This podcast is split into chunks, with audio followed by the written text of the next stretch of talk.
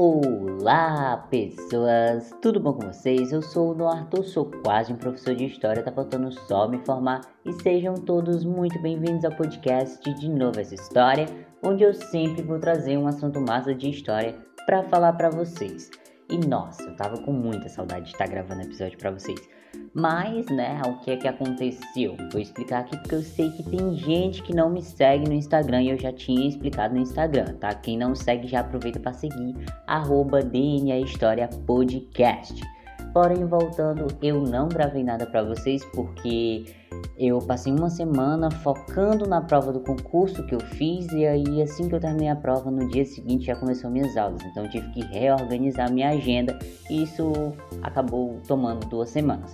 Mas já tô aqui de volta, tá? Gravando episódio, vou dar continuidade, vou tentar dar tudo hoje para vocês é, ficarem por dentro das coisas certo? Então depois da vinheta eu já vou começar o assunto que é Brasil Colônia.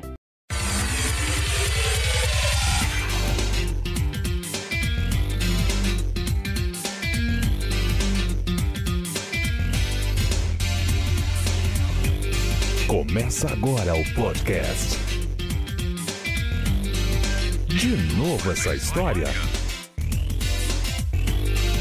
Podcast de novo essa história com Noah Arthur.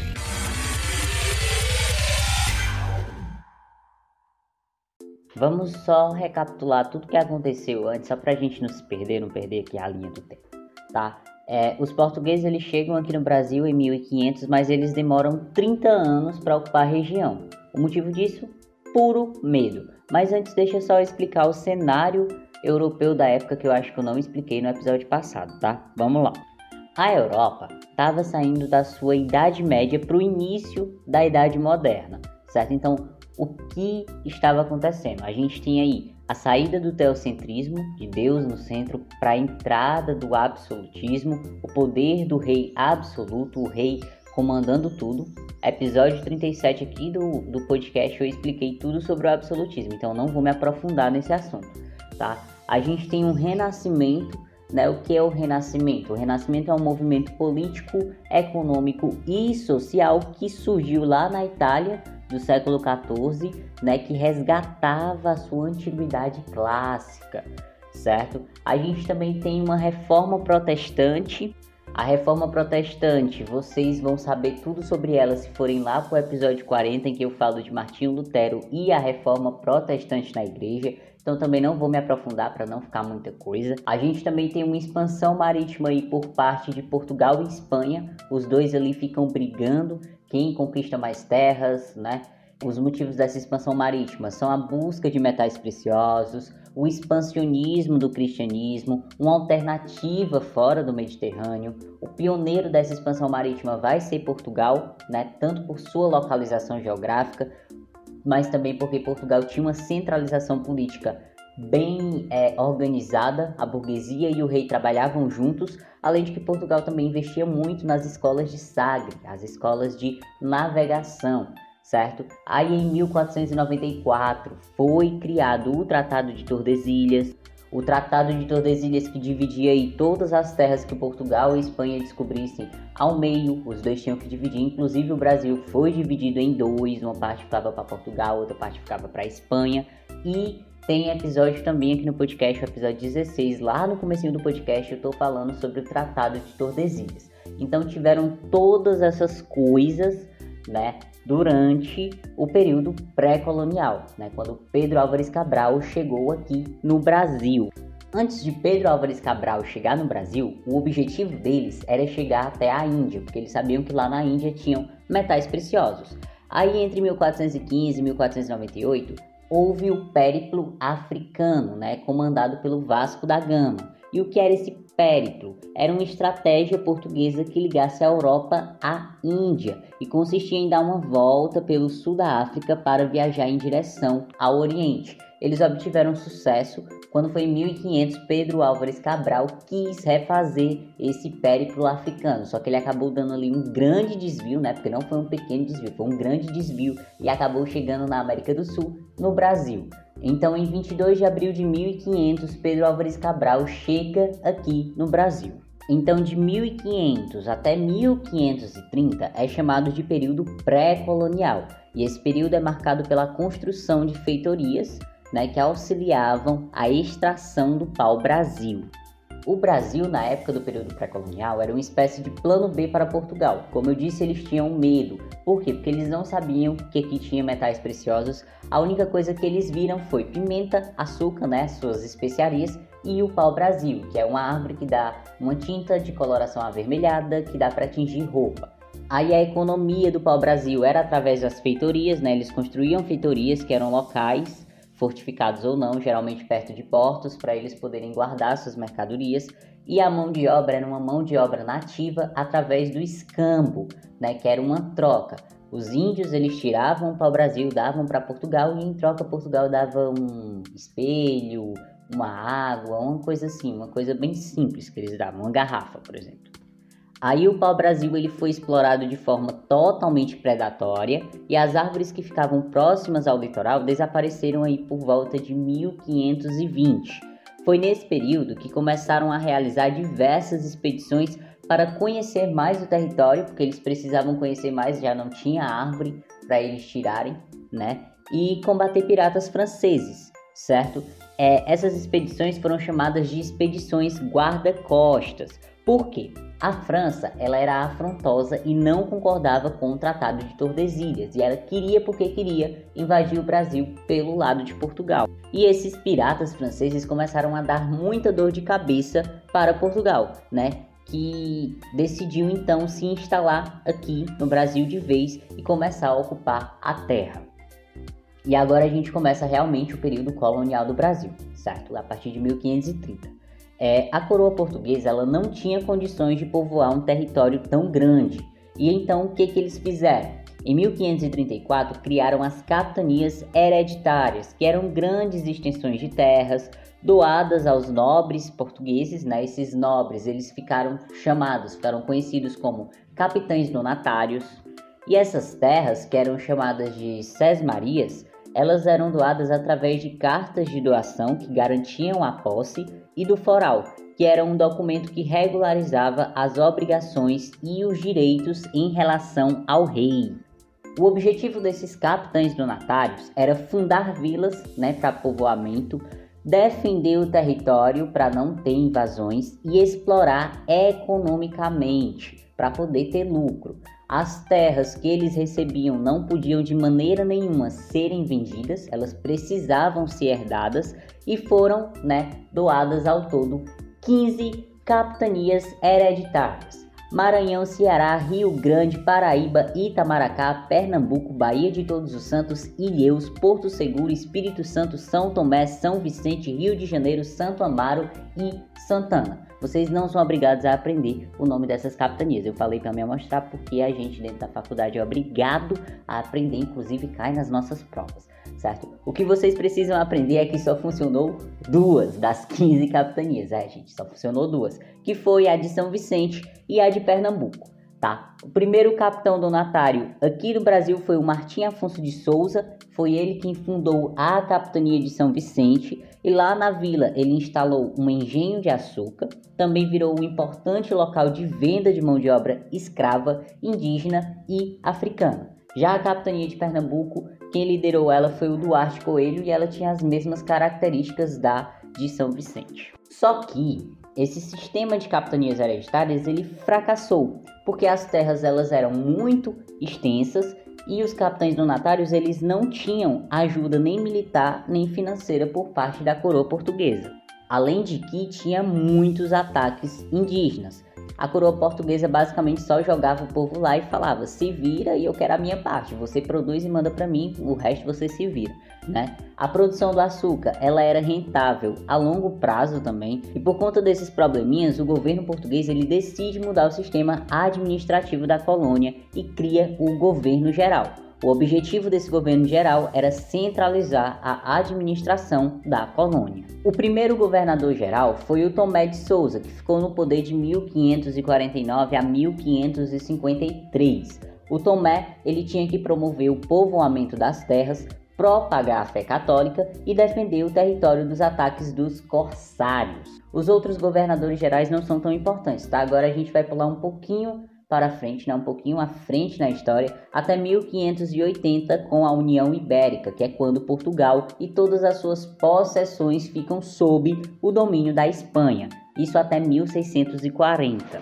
Hoje, professor, mas por que, que Portugal ficou sob o domínio da Espanha? Vejam bem, o rei de Portugal, Dom Sebastião, ele vai lutar, tá? E ele some, ele vai lutar em uma guerra e ele simplesmente some. Aí o trono como ele não tinha herdeiros, vai para o seu tio, o cardeal Dom Henrique, que morre né, sem deixar herdeiros, porque ele era um cardeal, ele era um padre, ele não podia ter herdeiros. Aí o Felipe II, que era o, o rei da Espanha na época, ele é gaiato e toma o trono de Portugal.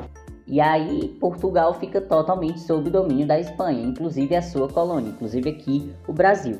Então, em 1621, sob o domínio da Espanha, o Brasil ele vai ser dividido em dois estados o estado do Maranhão e o estado do Brasil. A criatividade que era mil para cima, né? Estado do Brasil, incrível. Essa divisão ela durou até 1664, quando o Marquês de Pombal decretou a unificação dos estados. E aí eles tiveram que se juntar. As principais atividades econômicas do período colonial foram as plantações de cana-de-açúcar, e agora a gente entra dentro do ciclo de açúcar. Certo? A produção do açúcar ela foi escolhida por dois motivos primeiro motivo era que o produto era bastante procurado na Europa, principalmente pelos holandeses. E o segundo motivo é que Portugal já tinha experiência no plantio, na produção e na comercialização do açúcar. O ciclo de açúcar ele é caracterizado pelo sistema colonial. Né? Tem a sua metrópole, tem a sua colônia. A sua colônia só pode produzir para a metrópole e a metrópole vai dividir toda a produção com o resto do mundo. A gente tem aí um pacto colonial através do sistema de plantation que a característica dele é a monocultura, o latifúndio, a exportação e a mão de obra escrava. Vale ressaltar que os portugueses já exploravam o comércio de pessoas na África. Assim, a mão de obra negra escrava foi escolhida e um intenso comércio de pessoas escravizadas entre o Brasil e Angola começou a acontecer. Agora, outra coisa curiosa é que os índios eles eram bastante, mas bastante mesmo defendidos pelos jesuítas. Então a mão de obra escrava indígena era um pouco mais difícil de ter acesso porque os jesuítas realmente protegiam os índios, ok? E os jesuítas, para quem não lembra ou para quem não sabe, são aqueles padres que vieram para o Brasil com o objetivo de catequizar os índios. Além da plantação de cana-de-açúcar, a gente também tem um comércio de pessoas escravizadas que eu acabei de comentar, a extração do ouro. A extração do ouro começou quando encontraram ouro lá em Minas Gerais, aproximadamente em 1693, né? E aí o que, aconteceu durante essa mineração, esse ciclo da mineração? Havia um controle metropolitano. A gente teve a intendência das minas em 1702, tinham as datas que era o local de distribuição do ouro. Também teve a expulsão das ordens religiosas, né? Os portugueses eles não confiavam mais nos religiosos, Muitos golpistas se passavam de padres, se passavam de jesuítas, de franciscanos, enfim. E eles criavam uma escultura e deixavam um fundo oco, uma escultura de santo e deixavam o fundo oco para colocar ouro dentro. Daí veio a expressão santo do pau oco. E aí quando eles descobriram foi uma confusão geral e acabou tendo a expulsão de ordens religiosas. E também houve uma transferência de capital. A capital do Brasil passa a ser o Rio de Janeiro, por conta de ter ali uma segurança maior, certo?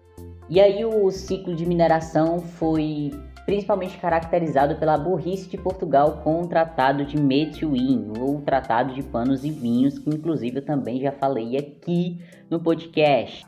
Tratado de Methuen é o episódio 28, tá? Mas de uma forma resumida, Portugal fez o um acordo com a Inglaterra, Portugal iria produzir vinho e a Inglaterra iria produzir pano, né, iria produzir tecido. Obviamente, a gente precisa mais de tecido do que os ingleses precisavam mais de vinho. O que, que aconteceu? Portugal acabou ficando com muitas dívidas porque os ingleses eles não compravam vinho suficiente e Portugal comprava muito tecido. E aí deu basicamente todo o ouro do Brasil, Portugal deu para a Inglaterra. Outras atividades econômicas foram desenvolvidas, como a criação de gado, o cultivo de algodão e o cultivo também do tabaco. Uma curiosidade sobre o ciclo do ouro que eu não falei para vocês porque eu esqueci é que se um escravo encontrasse uma grande pepita de ouro, ele era automaticamente liberto, tá? Ele recebia sua carta de alforria. Quem não sabe o que é carta de alforria, é a carta que o escravo recebia para poder ficar livre dos serviços do seu patrão. Tá? O ciclo do ouro ele dura até o fim do século XVIII, quando o minério começa a esgotar por causa da burrice de Portugal de dar quase todo o nosso ouro para a Inglaterra.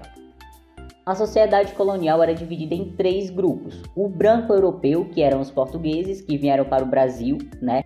Esses brancos portugueses pertenciam a várias classes sociais, tinham nobres, tinham membros do baixo e alto clero, militares, degredados que cumpriam suas penas e vinham para cá, mulheres, órfãs, enfim, tinha um monte de gente. Né? E durante a União Ibérica, vários judeus também se estabeleceram lá em Pernambuco. O segundo grupo eram os indígenas que possuíam cultura e idioma distinto, Muitas tribos eram inimigas e, lógico, os portugueses se aproveitaram das rivalidades para fazer aliados, né? E o terceiro grupo eram os escravos, que era, eram escravos e eram obrigados a trabalhar para a corte portuguesa sem receber nada. Os índios, pelo menos, recebiam alguma coisinha, os escravos eles não recebiam nada. Aí em 1557, os franceses, de novo França afrontosa, invadem e conquistam o Rio de Janeiro, que passa a ser chamado de França Antártica. Isso dura de 1555 a 1567, certo? Tem ali as colônias de povoamento, os franceses fazem aliança com os tamoios, né, um grupo indígena, e são expulsos no governo de Mendes Sá. Alguns anos depois, em 1612, a França tenta invadir o Brasil de novo, consegue invadir o Brasil de novo ali pelo estado do Maranhão e fica até 1615. Dentro dessa França equinocial, como é chamada, a gente tem a fundação do estado do Maranhão, a fundação de São Luís. Em 1640 a gente tem o fim da União Ibérica e aí Portugal ele tenta, né, ele decide recuperar o controle perdido. Por isso eles dobram a vigilância sobre os impostos, né, sobre a arrecadação de impostos. Isso resulta, claro, em um descontentamento com a política econômica, gerando alguns conflitos, como a revolta de Beckman em 1684 no Maranhão, a Guerra dos Emboabas em 1708 em Minas Gerais e a Guerra dos Mascates em 1710 no Pernambuco. Vou fazer post no Instagram sobre essas revoltas para vocês não ficarem à toa, ok? Só não vou falar aqui para não ficar muito grande. Alguns anos depois dessas revoltas, outros movimentos aconteceram. Já esses movimentos, gente, pelo amor de Deus, esses movimentos era com o objetivo de criar um novo país. Imagina, um estado se desgruda do Brasil e cria um outro país. Enfim, a gente teve a Conjuração Mineira em 1789 e a Conjuração Baiana em 1798. Não preciso nem dizer que nenhuma dessas coisas deram certo. Vale ressaltar que, além dos franceses tentando invadir o Brasil, a Holanda também tentou. Inclusive, a Holanda conseguiu, mas primeiro ela tem uma derrota. Primeiro, a Holanda ela tenta invadir pela Bahia. Essa coisa só dura 24 horas e eles logo são expulsos, tá? É um projeto mal sucedido porque eles não se planejaram o suficiente. Aí depois eles invadem Pernambuco e ficam de 1630 a 1654. Isso é dividido em três fases. A primeira fase é a fase de luta, que dura de 1630 a 1637. Eles ocupam a região, ocorrem alguns conflitos. A gente tem um holandês que acaba vindo pro lado de Portugal, que é o Calabar, então ele fica entre traidor ou maior herói da história? Né? Ele fica traidor para os holandeses e maior herói da história para o Brasil.